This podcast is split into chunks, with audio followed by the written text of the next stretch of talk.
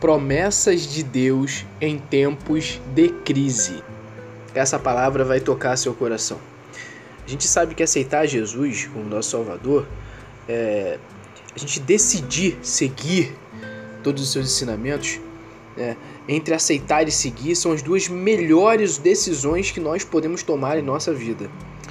No entanto, nós, como seguidores de Cristo, temos que entender que aceitar Ele e seguir não significa que nós nunca enfrentaremos problemas no decorrer do caminho.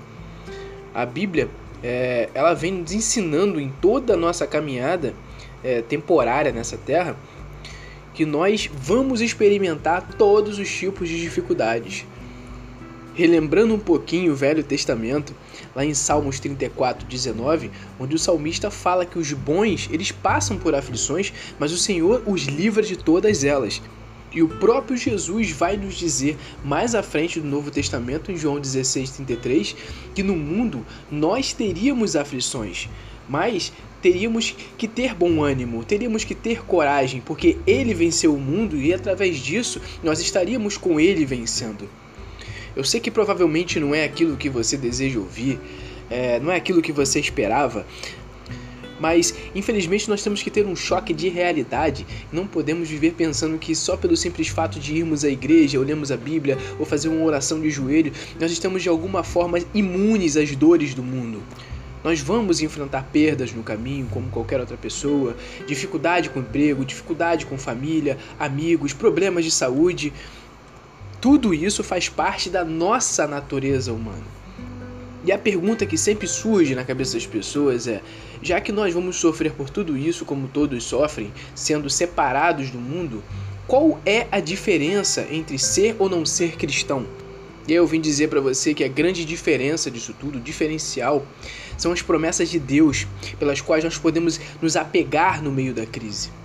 E a palavra que eu deixo para você hoje é: nesse momento de histeria coletiva, ansiedade, desesperança, Confie sempre no Senhor. Confie que Deus não abandonou você. Confie que Ele está na sua situação atual. Acredite que haverá um tempo em que você vai olhar para trás e vai poder agradecer a Ele por essa crise pela qual você está passando nesse momento. Porque ela será um instrumento para que a sua confiança em Deus seja aumentada.